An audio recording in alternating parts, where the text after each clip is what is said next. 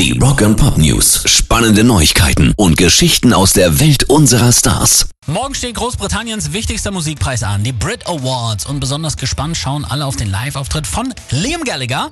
Der hat ja am Freitag einen Song rausgebracht, bei dem Dave Grohl auch am Schlagzeug sitzt. Cool. Everything's Electric.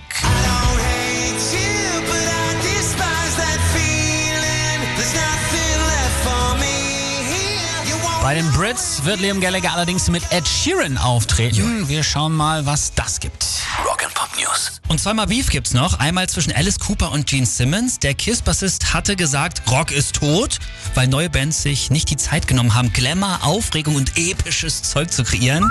Sieht er gar nicht so, hat Alice Cooper jetzt geantwortet. Gene Simmons kann meine Steuern machen, weil er ein guter Geschäftsmann ist. Aber diese Bands sitzen definitiv irgendwo in den Garagen dieser Welt. Rock and Pop News. Und das zweite Mal Streit gibt's zwischen Mötley Crüe's Nicky Six und Eddie Vedder. Der Pearl Jam Frontmann hat nämlich gesagt, dass er den Glamrock der 80er verachtet. Boah. Konnte Nicky Six natürlich nicht auf sich sitzen lassen. Als Antwort gab's Pearl Jam sind eine der langweiligsten Rockbands aller Zeiten. Ich denke, wir können uns darauf einigen, beide haben Unrecht. Leute, beruhigt euch bitte.